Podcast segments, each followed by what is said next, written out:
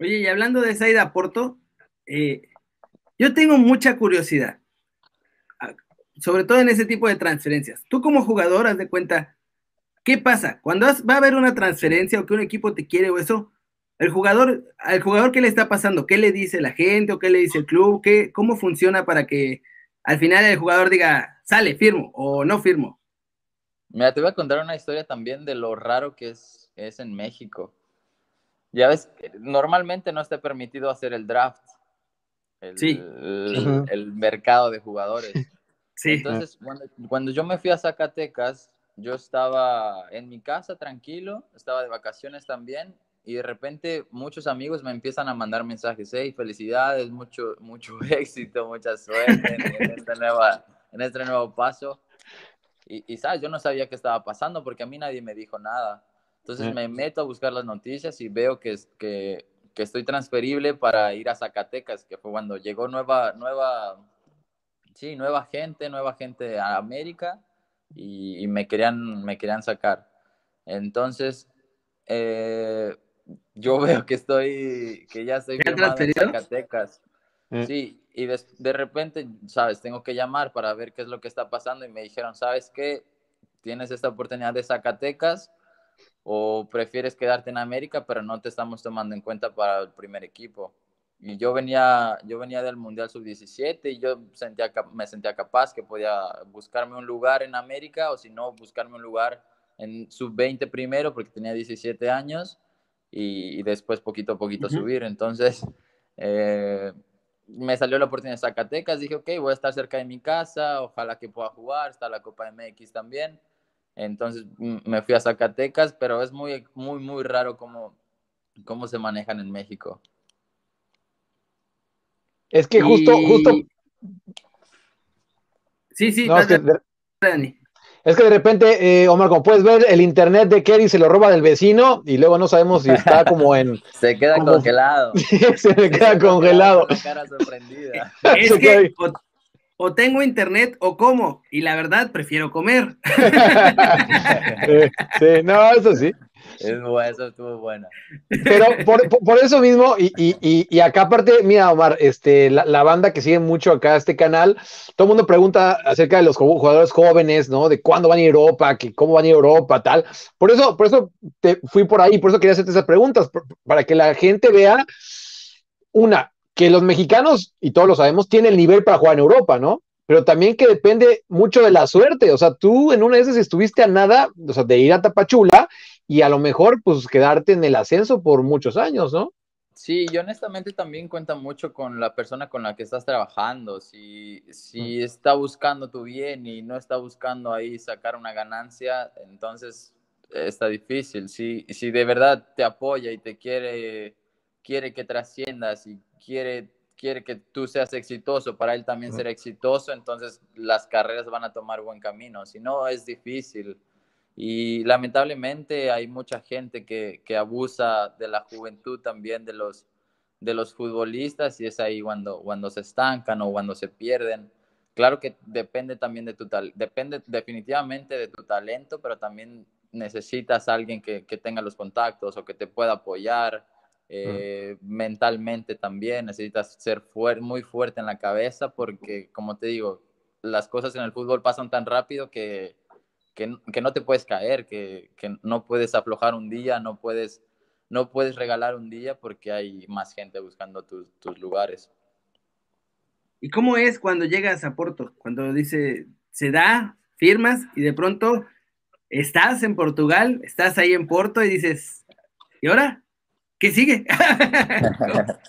sí, bueno, yo fui prestado, de hecho fue un poquito difícil salir eh, tuve que firmar un contrato de América. Tuve, tuve que no querían dejarme salir porque un, me quedaba un año de contrato y cuando terminara mi préstamo en Portugal iba a quedar yo libre. Entonces me hicieron firmar un contrato y de tres años, pero claro que mi idea era quedarme en Portugal. Entonces yo apreté, yo le metí.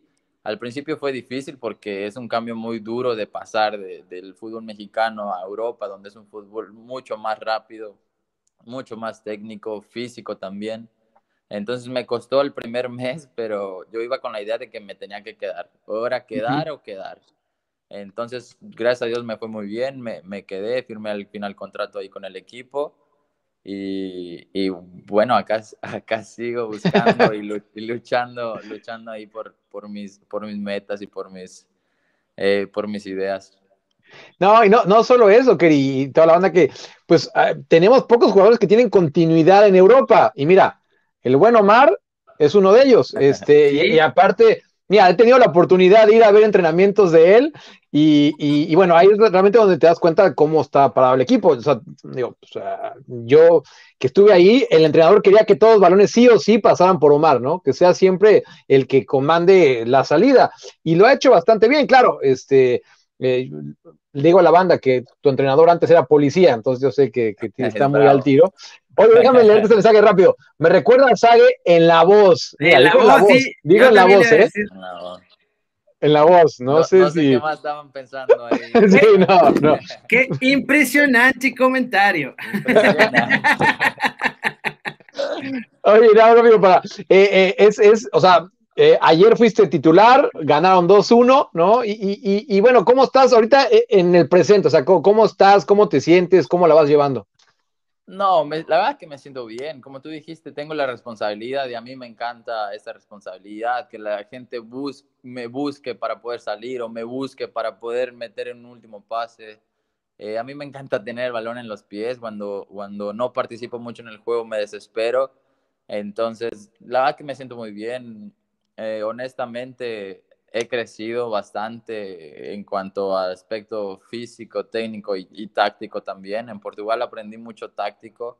Aquí el fútbol es un poco más, ah, vamos a decirlo, más rudo en, en, en, pocas palabras, un poquito más físico, pero sí, es mucho, mucho contacto. Pero es algo que aprendí porque era algo que yo no tenía ni en México ni en Portugal.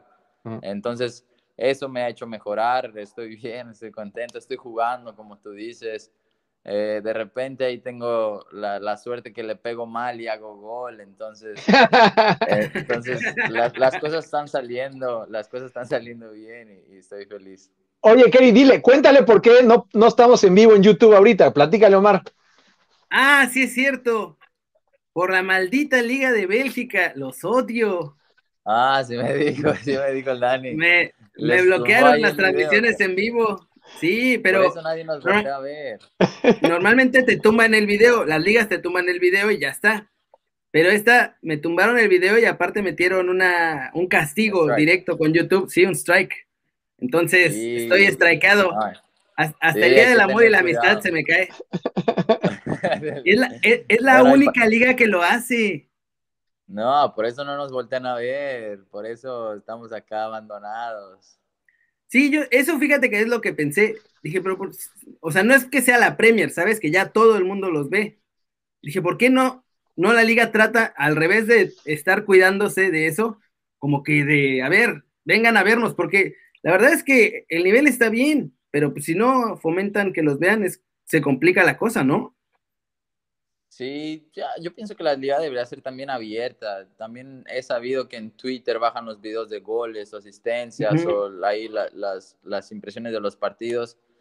Deberían de ser más abiertas en general todas las ligas para poder tener la visibilidad que tienen las, las mejores ligas del, del mundo. Sí. Oye, eh, pregunta, preguntas mucho de tu relación con, con Arteaga, ¿no? ¿A eso ibas? Con Arteaga, ¿no? Sí, ya también iba a eso. con de hecho nos vimos la semana pasada, jugamos ahí en contra. Eh, me llevo muy bien con él, a veces cotorreamos ahí en Instagram, eh, cotorreamos ahí un ratito antes del partido y después. Es, muy chido, la neta, y, bueno, ojalá que también pueda tener mucho éxito. Y, y no, no nos hemos visto, también me un comentario que si nos, nos nos vemos de repente, pero no, es difícil porque las distancias son largas. Donde está él a donde estoy yo son ahí las distancias largas, pero en cualquier momento donde tengamos un poquito más libre, porque ahorita el, el, el, el calendario es un poquito apretado.